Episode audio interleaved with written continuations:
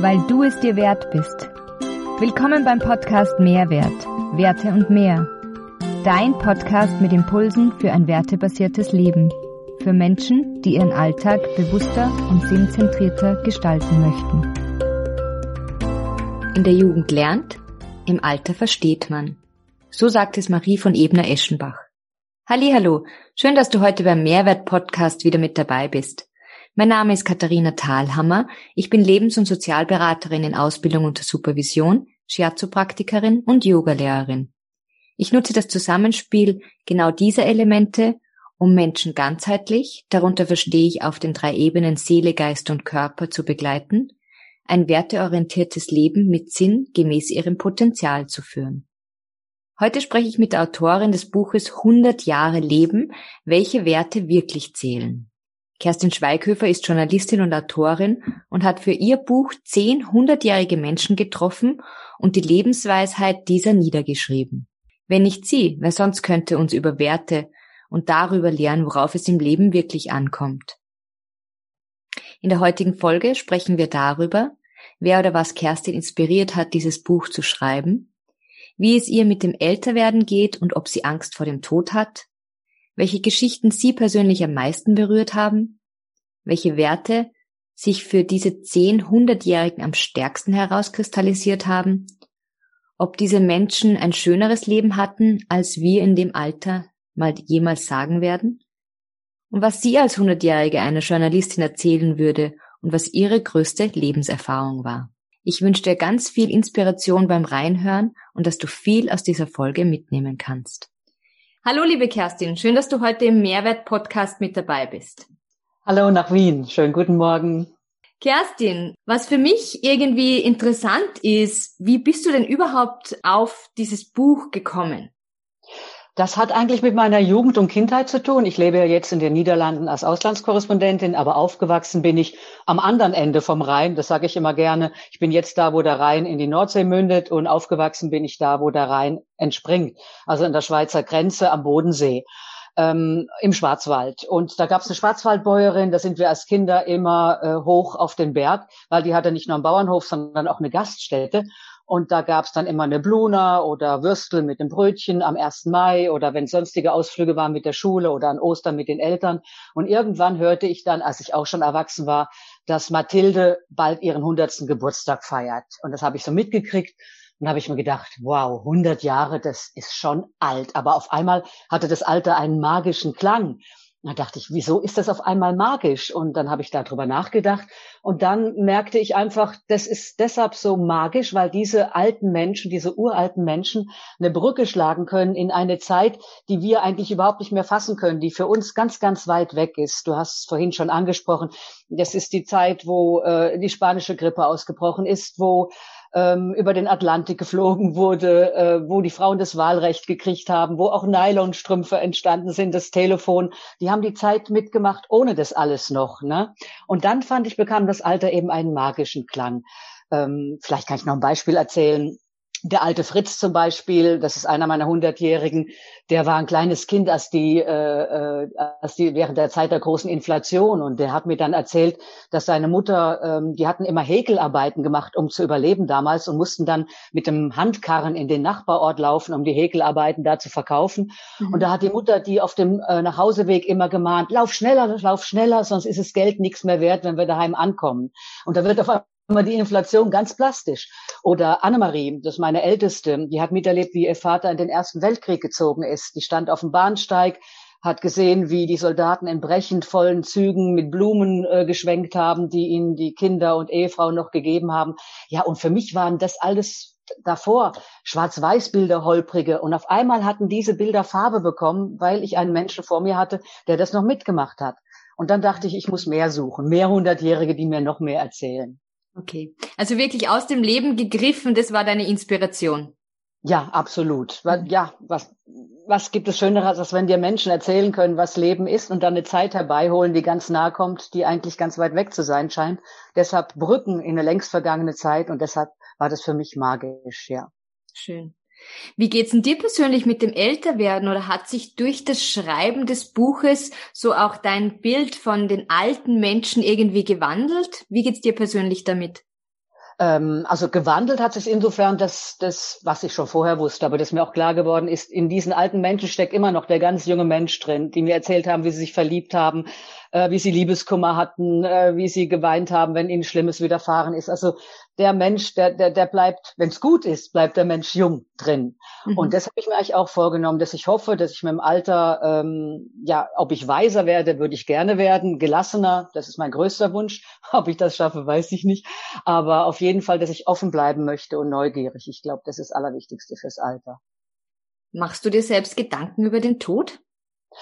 Ja, sicher, weil er bei uns eben ausgegrenzt ist in unserer Gesellschaft. Und auch das habe ich durch das Buch gel äh, gelernt, dass der Tod allgegenwärtig war für die Menschen. War es damals noch ganz normal. Wie ich kurz schon angedeutet habe, die hatten äh, Großeltern, die an der spanischen Grippe gestorben sind. Mhm. Deren Väter sind im Ersten Weltkrieg bei Verdun gefallen ähm, und die Männer sind in Stalingrad gefallen und die Brüder. Ähm, da war Krankheit da, da konnte man noch nicht so gut heilen. Das war was ganz Normales. Mariska zum Beispiel, das ist eine, eine, eine kleine Ungarin, die ist immer ganz klein geblieben auch. Die war nur 1,60 groß, aber was für ein Mensch, ein richtiger Kracher voller Lebenslust, auch noch mhm. über 100. Die hat mir erzählt, die haben als Kinder gespielt auf dem Friedhof zwischen den Särgen.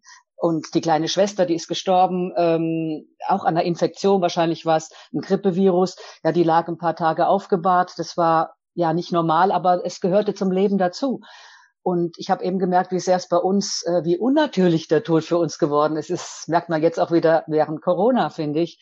Äh, ja. Der Tod gehört bei uns nicht mehr dazu. Wir denken, wir können uns äh, vor dem Tod wappnen. Dabei stimmt mhm. das überhaupt nicht, ja. Mhm. Also Angst vorm Tod habe ich nicht, aber vom Sterben, das schon, ja. Mhm. Ähm, wie du die Leute interviewt hast, war das für die ähnlich? Also hatten die auch irgendwie keine Angst vorm Tod, aber etwas Angst vorm Sterben oder was war so das Gefühl? Ja, doch, das war äh, ähm, vom Tod selber nicht. Alle, alle nicht, ne? Aber vom Sterben, dass sie Angst hatten vor Krankheit oder dass sie ganz alleine sind. Die Mariska, die Ungarin zum Beispiel, äh, die ist mit einem Zug des Roten Kreuzes ähm, vor dem Zweiten Weltkrieg war das schon nach Holland gekommen, auch die, die lebt in Amsterdam, weil ihre Mutter sie nicht ernähren konnte. Und die Mutter ist dann ganz allein wirklich gestorben. Das hat sie später gehört. Die Mutter lag allein im Bett. Der Vater ist ja vorher schon umgekommen. Ähm, die war verwitwet ähm, also davor hatten diese Menschen auch Angst, dass du einsam bist und dass du leiden musst. Ne? Mhm. Aber wie ich das mitbekommen habe, so haben die das alle irgendwie auf die Reihe gekriegt, dass sie nicht einsam waren und äh, dass sie äh, zum Teil ganz friedlich eingeschlafen sind, ja. Mhm. Ähm, vielleicht gehen wir mal wirklich direkt in die Geschichten hinein. Was waren denn so ein, zwei Geschichten, die dich persönlich am allermeisten berührt haben? Also am allermeisten, das kann ich gar nicht sagen, es gab wirklich viele. Ich habe ja auch nur die schönsten rausgesucht. Ich habe ja mehr Leute interviewt, als die ins mhm. Buch gekommen sind. Aber eine Geschichte, die ist mir wirklich sehr beigeblieben, das ist die von Agnes. Agnes ist eine kleine Schweizerin aus St. Gallen und die hatte ein filmreifes Leben hinter sich. Ähm, die hat dann in Zürich angefangen ähm, zu jobben in einem Restaurant und den Servierwagen da hin und her gefahren und ist sitzen gelassen worden von ihrem Verlobten, der sich auf einmal nicht mehr gemeldet hat wie sie später erfahren hat, sehr, sehr viel später war das deshalb, weil der Vater dem Verlobten den Umgang verboten hat und zwar, weil der Verlobte Katholik war und nicht Protestant. Also mhm. die, die, das war unglaublich, was es damals alles noch mitgespielt hat. Und die hat sich da also wirklich die Seele auch aus dem Leib geheult, äh, unzählige Taschentücher zerknüllte. Und irgendwann hat sie gesagt, weil sie wusste ja noch nicht, warum der nicht mehr kam, hat sie gesagt, es ist jetzt egal, das ist mein Leben, ich muss nach vorne schauen ähm, ich muss was draus machen. Und dann kam immer ein englischer, ähm, ein Engländer kam immer essen ins Restaurant und hat sie ihm gesagt, kannst du mir nicht einen Job besorgen in London? Da war die Anfang 20. Das war, wann war denn das? Vor dem Zweiten Weltkrieg. Also ganz schön emanzipiert für eine junge Frau damals. Mhm. Und dann ist die nach London gegangen, in den Dienst getreten eines Lords in London, hat für den gearbeitet äh, und ist mit dem Lord dann auch in den Urlaub gefahren nach Cannes also mit dem Zug und 100.000 Koffern, ne? Und haben einen Zwischenstopp in Nizza gemacht und äh, der Lord hatte zu tun, musste essen, sie ging abends tanzen und dann hat sie einen jungen Franzosen kennengelernt, der aber im Senegal wohnte, weil das war noch Kolonie und die haben sich verliebt und äh, und dann hat sie ihn besucht im Senegal und äh, die Eltern um Erlaubnis gefragt und alles und den hat sie dann geheiratet und dann sind sie zurück nach Cannes und da hat sie dann wirklich äh, mit ihm glücklich und zusammen gelebt, zufrieden zusammen gelebt ähm, Schicksalsschläge, ja, sie konnten keine Kinder bekommen und er ist vor ihren Augen dann nach 40 Jahren Ehe überfahren worden, vom Auto erfasst worden. Ähm, aber ein filmreifes Leben, das eine kleine Schweizer äh, Schreinerstochter aus St. Gallen dann eben über London nach Cannes an die Côte d'Azur geführt hat und zwischendrin noch mal kurz nach Dakar im Senegal. Ja, ein kleiner kurzer Umweg, der das Leben verändert hat. Ja, absolut. Ja. Und äh, ja, es gibt es gibt viele Geschichten. Ich habe auch noch Beatrice, das ist die Grand Old Lady von der britischen Archäologie. Also die war schon emanzipiert, bevor es das Wort überhaupt gab. Und die hat auch ähm, zu mir gesagt, ich weiß gar nicht, was ihr Frauen heute für Probleme habt. Ich habe damals keine gehabt. Ich habe einfach meine Sache gut gemacht ja, vielleicht hat sie einfach Glück gehabt, weil bei der Emanzipation gibt es ja heute schon absolut Schwierigkeiten, das will ich gar nicht wegnehmen. Aber die hat Ausgrabungen gemacht in Afghanistan und in Belutschistan, in, in, in äh, Pakistan.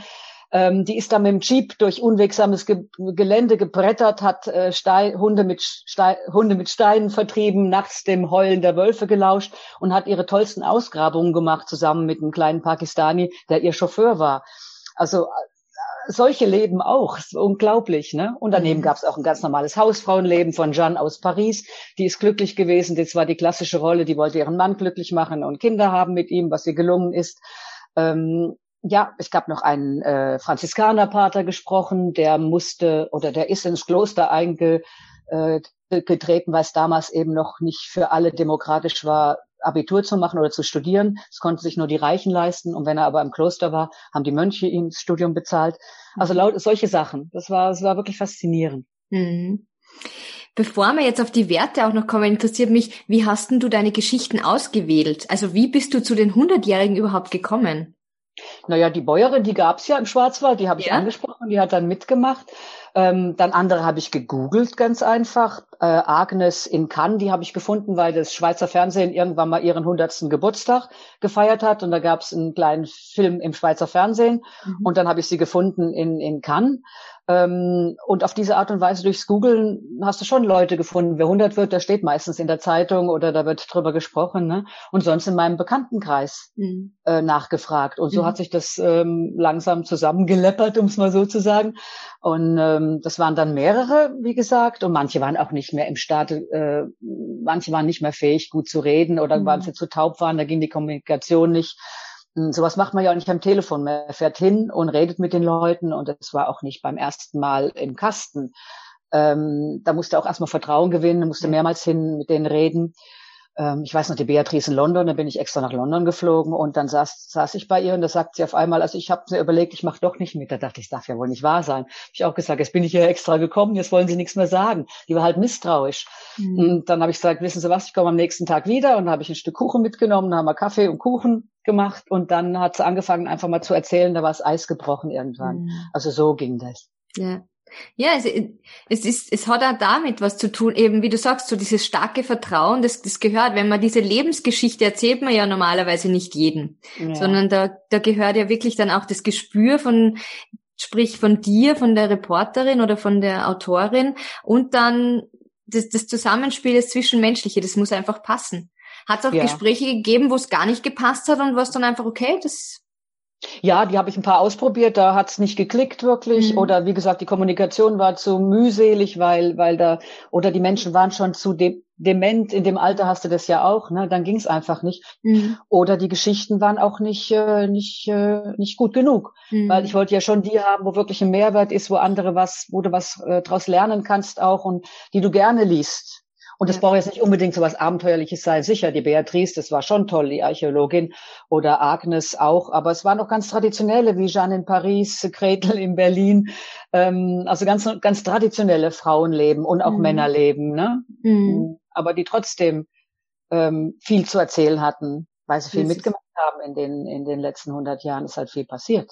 Ja, vor allem nämlich, ich glaube, das Spannende ist, dass man sieht dann eine Person und sieht der Person dann nicht an, was da alles passiert ist, ja.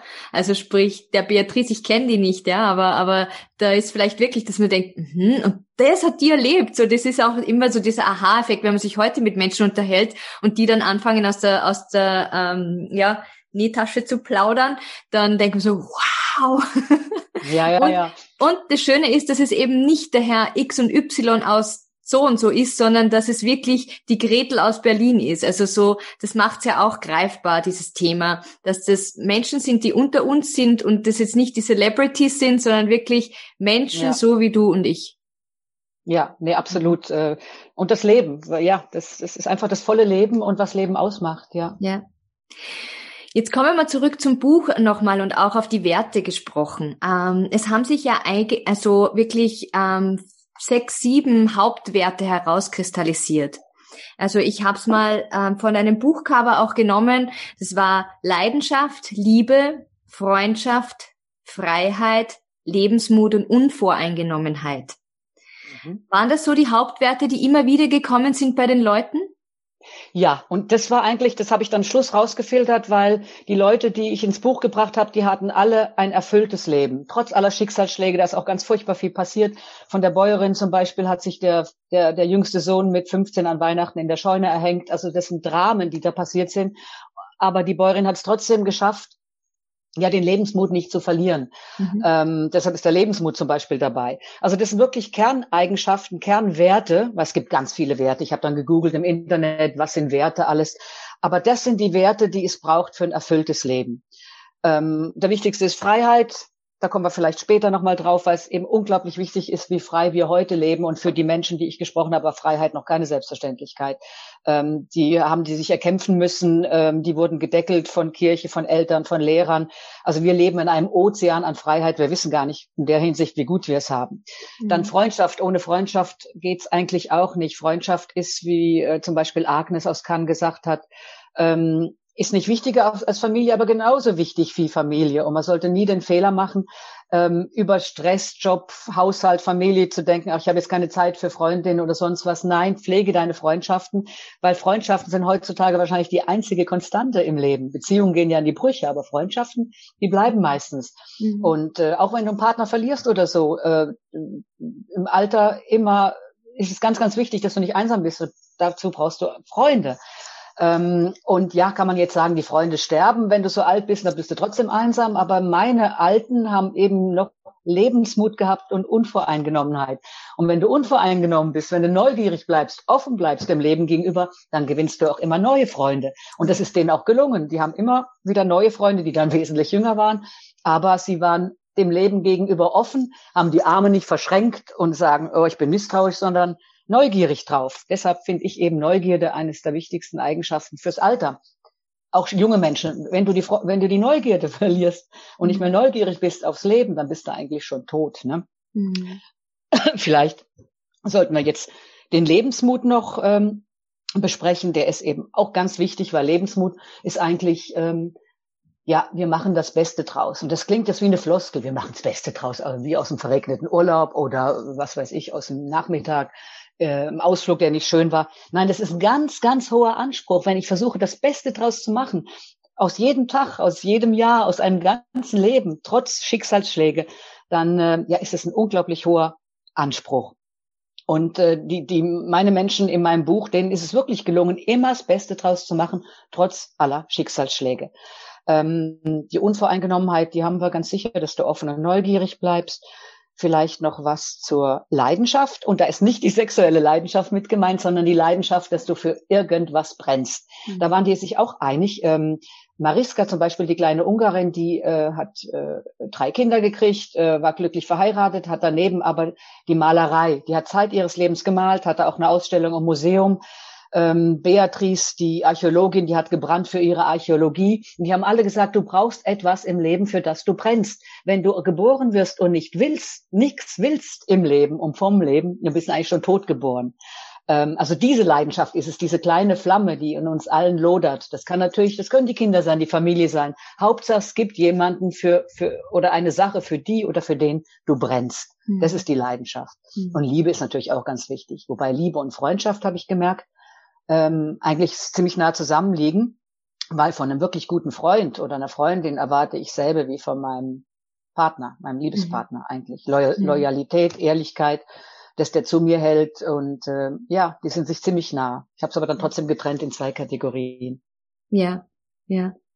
Spannend, spannend. Jetzt hast du so die, die, die Werte kurz angerissen. Würdest du sagen, dass auch bei den Leuten durchgekommen ist, dass ähm, so diese, diese, dieses, dieses starke Vertrauen in die eigenen Werte auch sie resilient gemacht hat, also wirklich widerstandsfähig dafür, was sie im Leben alles ähm, ihnen passiert ist und die Schicksalsschläge, die gekommen sind? Ganz sicher das auch, aber da war auch, äh, was mir aufgefallen ist, ähm, diesen Men die Men Klagen war für diese Menschen ein Fremdwort. Mhm. Also verglichen mit denen sind wir alle Weicheier in der Zeit, wo wir geboren sind, wo wir wirklich in Watte gelegt werden, nichts mehr aushalten müssen. Die sind alle unglaublich zäh, so alt sie auch sind. Und die haben sich nie als Opfer gesehen. Und ich glaube, das ist eine ganz wichtige Einstellung, dass du manchmal fühlst du dich als Opfer, aber es, also ein Tipp ist, sorg dafür, dass du rauskommst aus der Opferrolle. Ruckzuck, Selbstmitleid ist eine kleine Weile gut, aber du darfst dich nicht drin suhlen. Und noch was, was Sie dann gesagt haben, äh, wenn es wirklich drauf ankommt, dann kann dir nur einer helfen. Manche sagen dann, das ist Gott, aber es bist vor allem du selbst. Nur du kannst dich aus dem wieder rausziehen, von der Opferrolle befreien, die Ärmel hochrollen und sagen, so, und jetzt lebe ich weiter und guck nach vorne. Also das war mir auch, ähm, das war sehr auffallend, dass die äh, wie zäh die waren und dass sie gesagt haben, wenn es drauf ankommt, hilft dir nur einer, das bist du selbst. Also stell dich nicht an, sei tapfer. Voll schön. Voll schön. Und genau auf das kommt's an. Also wie du zum Beispiel über den Lebensmut gesprochen hast und gesagt hast, ähm, nur ich kann, habe irgendwie, ich bin mein eigener Schöpfer meines Lebens und nur ich kann's anpacken. Genau darum geht's. Also wirklich auch zu sehen und daraus deine Konklusion auch, dass man es nur selbst in der Hand hat. Ja, du ja? sollst nie, also es ist, das ist auch ganz stark mein Lebensmotto geworden. Es geht nicht immer und das Leben versagt dir auch vieles, was du haben willst. Das war, glaube ich, war übrigens auch wichtig, dass sie gesagt haben, bleib nicht dran hängen. Du kannst vom Leben nicht alles erwarten. Du kriegst auch nicht alles vom Leben. Zum Beispiel Agnes, die wollte gerne ein Kind. Sie sagt, ja, hätte ich jetzt äh, äh, äh mein Leben lang da deshalb unglücklich sein sollen, weil ich keine Kinder gekriegt habe. Mhm. Ich konnte im Leben nicht alles abverlangen. Dann habe ich es losgelassen, nach vorne geschaut und das Beste draus gemacht, ohne Kind. Ja, also das ist, ist auch sowas. Absolut. Absolut. Und das Beste draus machen, das ist eben, ich, ich bin aktiv und ich gehe nicht in die passive Rolle und verfalle einer depressiven Stimmung, sondern ich pack's an und ja. ja. Würdest du sagen, es unterscheidet die, die, diese Generation der Alten von der Generation, die wir vielleicht mal sind als Alte? Ich glaube, ähm, ich glaube, bei uns gibt's auch ganz viele, die die Einstellung haben. Ich bin, also ich sorg, ich bin meines Glückes Schmied. Ne? Ich sorge selber dafür. Ich erwarte nicht, dass andere für mich tun. Ich mache das selber. Diese diese Aktivität, da gibt's heute auch schon ganz viele. Aber ich glaube, der wesentliche Unterschied ist wirklich, dass die zäher sind. Wir sind wirklich verweichlicht. Allein schon, weil wir zu viel materiell geht's uns zu gut. Wir haben zu viel zu essen, wir haben Übergewicht, äh, wir haben zu viele Sachen. Ähm, der alte Fritz hat zum Beispiel gesagt, je bequemer es sich der Mensch macht, desto unnatürlicher lebt, lebt er. Ne? Mhm. Ähm, die Heizung ist zu weit hochgedreht, es ist viel zu warm, lauter solche Sachen. Das ist mir, ist mir auch äh, klar geworden, dass wir dadurch ziemlich verweichlicht sind und dass die wirklich hart im Nehmen sind. Den alten Fritz habe ich getroffen, dann hat er mir einen Kaffee in der Küche geholt und dann sage ich, Sie hinken? Ja. Sagte, ach ja, ich bin neulich äh, in die Stadt gegangen, da bin ich die Treppe runtergefallen und ich sagte, dann müssen Sie zum Doktor gehen. Und sagt er, nein, das geht schon wieder vorbei. Und äh, heimgelaufen ist er natürlich auch und hat nicht den Bus genommen. Also die sind unglaublich zäh, die sind das gewöhnt. Die hatten es einfach nicht so gut. Die hatten, das ist jetzt rein deshalb, weil sie nicht gewöhnt sind. Die hatten nicht genug zu essen, die hatten kein Auto, die mussten laufen oder mit dem Rad strampeln. Und das ist der große Unterschied, dass die von vornherein sehr viel zäher sind als, als wir. Mhm. Und das ist ein Grund auch, glaube ich, warum sie so alt geworden sind. Mhm. Ganz bestimmt. Ja. Und ich glaube auch, also es gibt ja da so ein Konzept, das heißt Ikigai, das ist so ein japanisches Konzept, wo es wirklich darum geht, was so deine Lebensaufgabe ist. Und das ist mir in den Sinn gekommen, wie du darüber gesprochen hast, mit man braucht etwas oder jemanden, für den oder das man brennt. Ja, also das ist wirklich so, diese, diese Aufgabe im Leben, dieser Sinn im Leben. Also ich kann mir auch vorstellen, dass die Leute ähm, immer nach, also tief im Inneren daran geglaubt haben, dass die Dinge, die sie jetzt durchmachen, für irgendwas gut sind. Ja, oder die haben das nicht in Frage gestellt. Die haben gesagt, okay, mhm. manchmal kann ich was dagegen tun, aber wenn ich nicht dagegen tun kann, dann muss ich es einfach aushalten und dadurch. Ja. Ja. Das auch. Aber das meint, was ich, was ich meinte, ist eben, das, äh, das gibt's heute, glaube ich, auch noch. Das ist jetzt nicht unbedingt der Unterschied von der Zeit, aber von der Zeit her haben die es rein äußerlich die, die Umgebung schwerer gehabt als wir materiell gesehen. Ne? Das, ja. das spielt eben auch eine Rolle. Ähm, das hat vielleicht dazu gehört, dass sie nicht nur körperlich zäher sind, sondern auch vom Geist her zäher sind als wir. Das kann natürlich sein. Ähm, aber das Wichtige ist in der Tat, dass du was findest, für das du brennen kannst. Ja. Und da brauchst du nicht weit suchen. Du brauchst keine tolle Archäologin werden oder auch keine tolle Malerin jetzt wie Mariska. Ähm, das reicht, wenn du sagst, meine Familie ist meine Flamme, für die lebe ich. Das, mhm. das ist ja auch okay, ne? Mhm. Aber wenn du nichts hast, das ist, das ist, äh, ja. Ja. Also diese Leidenschaft sollte da sein. Leidenschaft mhm. am Leben, fürs Leben, ja. Mhm. Eine Frage, die ich mich, mir im Vorfeld auch gestellt habe und die knüpft jetzt auch da an, würdest du sagen, dass obwohl die es schwerer hatten damals, so aus den Geschichten heraus, es trotzdem vielleicht manchmal leichter oder schöner hatten, obwohl wir jetzt, wie gesagt, diesen Wohlstand und diese hohe Lebensqualität haben, würdest du sagen, die haben ihr Leben trotzdem mehr geschätzt? Ja, die haben natürlich, die haben später den Vergleich natürlich gekriegt, weil später haben sie auch äh, mehr Wohlstand gekriegt. Mhm. Ähm, ich glaube, es war manchmal vielleicht einfacher, so verrückt das klingt für die. Es war einfacher.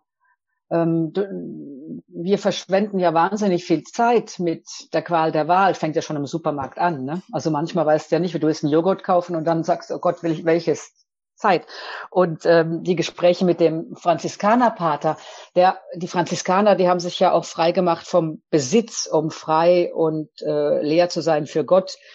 Und der hat zum Beispiel zu, äh, zu mir gesagt, die wichtigste Motto von den Franziskanern ist, mach dich nicht abhängig von dem, was du hast oder nicht hast. Mit anderen Worten, ich, ich fixiere mich drauf. Ich will das aber auch kriegen, was der Nachbar hat. Das habe ich noch nicht, das will ich. Und all die Sachen, die ich habe. Und dann habe ich mir überlegt, wie wie viel Zeit wir verschwenden mit dem Verwalten unseres Besitzstandes. Das fängt ja bei uns Frauen oft an, dass wir im Winter, wenn es Frühling wird, sagen, okay, jetzt müssen wir die fünf Winterstiefel wieder fürs nächste Jahr irgendwo verstauen und die Frühjahrsklamotten rausholen, weil wir nicht genug Platz haben, alle Jahreszeiten in den Schrank zu kriegen. Also wir verschwenden wahnsinnig viel Zeit zum Managen unseres Besitzstandes, weil wir unglaublich viel Sachen besitzen. Und in der Hinsicht, ja, waren die anderen, waren die Menschen, mit denen ich gesprochen habe, sehr viel freier, weil mhm. Besitz erschwert, drückt. Freier ja. und reicher. Ja, genau. Obwohl sie weniger haben, waren sie reicher, ja. Mhm. Weil die Zeit, ja, Zeit ist auch, wem, wem gebe ich meine Zeit oder was gebe ich meine Zeit? Wie gesagt, wenn du wahnsinnig viele Sachen hast, um die du dich kümmern musst, dann verschwendest du Zeit mit Dingen. Dabei wäre es viel wichtiger, die Zeit für Menschen einzusetzen. Also das ist mir ja. auch nochmal klar geworden, so banal es klingt. Ja, ja. Und du hast ganz am Anfang auch nochmal gespro äh, davon gesprochen, von dieser Freiheit, dass das für die Leute auch ganz ein wichtiger Wert war. Ähm, und wenn man sich jetzt die Geschichte anschaut, dann waren die ja oft von außen gesehen nicht frei, von einem Krieg in den anderen und dann wieder dort gefangen und Verlust und Schmerz und ja, wie würdest du sagen, haben die für sich selbst Freiheit definiert? Ja, die Freiheit, äh, der alte Fritz hat gesagt, Freiheit, ähm, äh, wenn ich, äh, wie hat das jetzt gesagt von Rousseau, wenn, ähm, ne, erstmal, dass ich nicht tun muss, was ich nicht tun will. Das ist die eine Freiheit. So, ich muss, ich kann das tun, was ich will, ist Freiheit. Aber solange ich nicht die Freiheit von einem anderen antaste, dessen waren die sich auch sehr wohl bewusst. Deine Freiheit hört da auf, wo du die Freiheit anderer einschränkst. Ähm, die wussten die Freiheit, aber die konnten nicht ihr Leben lang tun, was sie wollten. Das war ja die Krux, ne? Ähm, wie gesagt, ich bin mir darüber bewusst geworden, in welchem Ozean an Freiheiten ich schwimme. Äh, Agnes aus St. Gallen, die, die Schreinerstochter, die äh, ihr Verlobter tauchte auf einmal nicht mehr auf, weil der Vater dem eingeredet hat, du lässt meine Tochter in Ruhe, du bist katholisch, das kommt überhaupt nicht in Frage. Ne? Ähm, die Schwarzwaldbäuerin Mathilde, die wurde sozusagen zwangsverheiratet, weil der Pfarrer und ihre äh, Mutter das äh, fürs Beste hielten. Die wollte gar nicht. Ähm, die hat mir erzählt, wie es in der Kirche stand, wie die Leute ihr äh, hinten einer geflüstert äh, hätte, sag jetzt ja, sag ja. Ähm, weil der Pfarrer gefragt hat, ist das Ihr freier Wille, diesen Mann? Und sie erzählte mir, es war doch überhaupt nicht mein freier Wille. Und da sagte die Stimme hinter mir, sag jetzt ja, sag jetzt ja. Ja, da habe ich ja gesagt. Und die war, das war eine lieblose Ehe, die sie dann über sich ergehen hat lassen müssen. Ähm, Annemarie, das war eine, äh, eine Unternehmerstochter aus, also eine höhere Töchter aus dem höheren Haus, die durfte kein Abitur machen, weil das für Mädchen überhaupt nicht nötig war äh, zu lernen. Und ähm, äh, Pater, Pater Huber zum Beispiel, der konnte nicht studieren, der musste erst Mönch werden, um studieren zu können. Also diese Freiheiten, dass ich entscheiden kann, mit wem ich zusammenleben will, wo ich lebe, was ich mache, dass ich Ausbildung habe, mich verwirklichen kann, ähm, das ist alles noch ganz jung. Also überleg mal, die Leute sind über 100, die ich gesprochen habe. Also vor 100 Jahren, als die jung waren, war das bei weitem noch nicht selbstverständlich. Da gab es keine Freiheiten ähm, in dem Maße, wie wir sie jetzt heute haben. Und deshalb ist mir eben bewusst geworden auch, äh, dass Freiheit eines der größten Privilegien ist, die wir haben und eben keine Selbstverständlichkeit und einer der, ja, doch der wichtigste Wert. Und sie, sie ist bedroht, unsere Freiheit. Wir müssen schon aufpassen. Wir leben hier, mhm. glaube ich, in Europa noch auf einer kleinen, kleinen Insel oder ich in mhm. den Niederlanden bin ja in einem extrem freien Land. Ähm, hier geht's ja so weit, dass du auch selbst entscheiden darfst, wie du sterben möchtest. Das ist in anderen Ländern noch nicht so weit. Ne? Ähm, traditionell waren die Niederländer ja auch das Land, wo früher ähm, Philosophen wie Descartes äh, hingeflüchtet sind oder andere Flüchtlinge, mhm. Glaubensflüchtlinge, weil sie verfolgt wurden, anderswo. Und das wird heute in den Niederlanden immer noch ganz, ganz groß geschrieben. Also Europa ist eine Ecke, die letzte Ecke der Freiheit, Pressefreiheit oder sonst so Sachen in anderen Ländern auch nicht weit her. Ja. Das sollten wir viel mehr schätzen lernen. Also das ist mir klar geworden, ja. Mhm, genau. Und was jetzt so zusammenfassend von den von den ähm, 100-jährigen Freiheit, also meine Gedanken sind frei und Freiheit beginnt im Kopf. Ja, in jedem Falle. Mhm. Ähm, und das ist das letzte Refugium, was du hast. Wenn du sonst keine Freiheit hast, dann hast du wenigstens noch im Kopf, ne? Ja. Ähm, was wir dir auch zu nehmen versuchen in manchen Staaten. Es wird jetzt ganz schwer mit Folter und sonst so Sachen, hast du auch keine Freiheit mehr im Kopf, ne? Ja. Ähm, aber wie gesagt, unsere Freiheiten sind ganz, ganz jung und gerade heute in unserer ähm, kosmopolitischen Gesellschaft mit vielen Flüchtlingen an, mit anderen Religionen, wo wir oft sagen, ja, herabsehen, guck mal, die, die, die Muslime zum Beispiel, da ist auch kein keine Freiheit. Wir hatten das auch nicht, das ist noch gar nicht so lange her, dass es uns genauso erging. Ne? Mhm. Das fand ich irgendwo das Schockierende, weil für mich war Freiheit selbstverständlich. Und dann rede ich mit Leuten, die ähm, äh, 100 Jahre alt sind und die sagen, ja, bis vor kurzem hatte ich die Freiheit auch nicht, die du jetzt hast. Mhm. Und die Mathilde, die Schwarzwaldbauerin, hat zu mir auch gesagt, ähm, ich wäre früher so gern äh, so unabhängig und frei gewesen wie ihr Frauen heutzutage. Mhm. Und ich kann das auch nicht verstehen, dass manche jungen Frauen ihre Freiheiten wieder aufgeben, sich abhängig machen vom Mann. Also sie konnte es nicht, sie war abhängig, ne? Und heute sagt sie, machen das die jungen Frauen, sie könnten unabhängig sein und machen sich wieder abhängig. Das konnte sie überhaupt nicht nachvollziehen. Das kann ich mir vorstellen, ja. Ähm, eine Frage, die mir jetzt noch in den Sinn gekommen ist zum Thema Glaube. Waren diese Menschen gläubig? Ja, aber nicht, äh, ähm, nicht extrem, nicht fundamentalistisch. Ne? Die waren mhm. normal gläubig. Äh, die Schwarzwaldbäuerin war sehr, sehr gläubig, obwohl ihr Glaube wirklich auf eine harte, harte Probe gestellt worden ist. Das war auch so ein erschütterndes Beispiel. Mathilde ist mit, äh, mit 15, also die war wirklich sehr gläubig und katholisch, ist mit 15 vergewaltigt worden von einem Jungen auf dem Schulweg, von einem Jungen aus der Nachbarschaft. Sie war sag, nee, sie war 14, er war 15 oder so. Und habe ich noch gesagt, ja, hast du da nichts gesagt? Sagt sie, nein, sie hat sich viel zu sehr geschämt und äh, hätte da ganz lange geschwiegen drüber und wurde aber damit nicht fertig. Und dann ist sie doch zum Pfarrer gegangen und hat, hat den ins Vertrauen ähm, gezogen. Und der Pfarrer, der hätte kurz geschwiegen und dann hätte er gesagt, äh, weißt du was, Gott und ich, wir verzeihen dir und sorg einfach dafür, dass in Zukunft nicht mehr so weit kommen da fängt man schon an zu zweifeln an der Institution Kirche, nicht wahr? Aber die ist trotzdem, hat sie ihren Weg gefunden, äh, ihren Glauben aufrechtzuerhalten und äh, die anderen auch, wobei Mariska zum Beispiel ziemlich frei geworden ist im Glauben. Das ist die kleine Ungarin, die in Amsterdam als Künstlerin Erfolg mhm. hatte auch. Ähm, die hat mir auch erzählt, weißt du, also mit der Kirche, die, das wurde für sie immer weniger wichtig und sie hat sich dann irgendwann vorgestellt, ich glaube, ich gehe nicht verloren ich bin Energie und wir kommen alle in die Erdumlaufbahn und sind da irgendwie wie Energie äh, rasen oder flitzen wir dann um die Erde weiterhin. Das bleibt. Äh, also die hat sich ziemlich weit entfernt vom christlichen Glauben in der Form, aber doch geglaubt an irgendwelche Energien, die es im Weltall gibt. Ja. Genau, ich glaube, um das geht's auch. Also bei uns ist es immer noch so in den Köpfen so verankert mit einer, mit einer Glaubensgemeinschaft. Glaube gehört zu einer Glaubensgemeinschaft, welcher Art auch immer. Aber dass das sehr viel mehr sein kann und ich finde es dann super, wenn, sage ich mal, Hundertjährige auch ja. daran festhalten. Und ich glaube, das macht's auch einfach für jeden erträglicher, egal welche Situation, dass man gerade durchschreiten muss, wenn man weiß, irgendwas ist da, das mich leitet, das mich führt, das mich genau hierher bringt, warum ich da jetzt bin. Und ja, das ja. ist, das kann ja Glaube genauso sein. Ja, ja absolut, mhm. ne? Das ja. ist ein hilft und stärkt, ja. Genau. Kerstin, was mich jetzt interessieren würde zum Abschluss ist, ähm, was würdest du denn einer, äh, was würdest du denn als Hundertjährige einer Journalistin sagen, welche Werte oder welcher Wert für dich so sehr tragend war in deinem Leben? Ich würde schon sagen, die Freiheit. Ich merke, mhm. wie, wie wichtig Freiheit für mich ist, dass ich selber entscheiden kann, was ich machen will, dass ich doch ins Hadern komme, wenn mir, wenn ich Zwänge kriege und mir vorgeschrieben wird, dass ich das so und so zu machen habe. Ähm, ich bin ein Kind der Freiheit, meine Generation schon, du ja auch. Also, mhm. ähm, also deshalb ist mir klar geworden, Freiheit ist ganz, ganz wichtig. Ähm, aber was ich auch noch gelernt habe, ganz wichtig von den Hundertjährigen, was ich behalten habe, ist, dass sie mir gesagt haben, wir haben kein Recht auf Glück ich bin ja auch so aufgewachsen oder man sagt zu seinen Kindern, Hauptsache du wirst glücklich, mein Schatz. Da sagst du was, was überhaupt nicht geht. Wir, wir, haben kein Recht auf Glück und es geht auch nicht. Glück ist kein Dauerzustand. Wir haben höchstens Glücksmomente und wenn wir ganz viel Glück haben, haben wir ganz viele Momente, die wir aufreihen können wie Perlen auf eine Perlenschnur, haben dann eine richtig dicke, volle Perlenkette.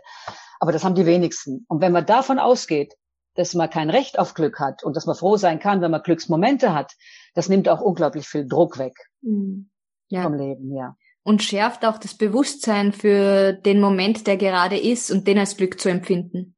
Absolut. Mhm. Kleine Glücksmomente.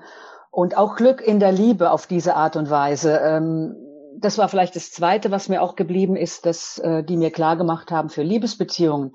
Du kannst von deinem Partner alles, du kannst dir von deinem Partner alles Mögliche wünschen, aber du kannst es nicht erwarten. Mhm. Und wenn man da länger drüber nachdenkt, wenn ich was vom Partner erwarte, werde ich ja sauer, wenn er es nicht macht aber er kann es ja nicht riechen, dass ich es will. Aber ich erwarte es von ihm unbewusst und denke dann, wieso macht er das nicht? Wieso hat er mir jetzt zum Geburtstag so ein blödes Geschenk geschenkt? Ich habe erwartet, dass er das und das tut. Ne?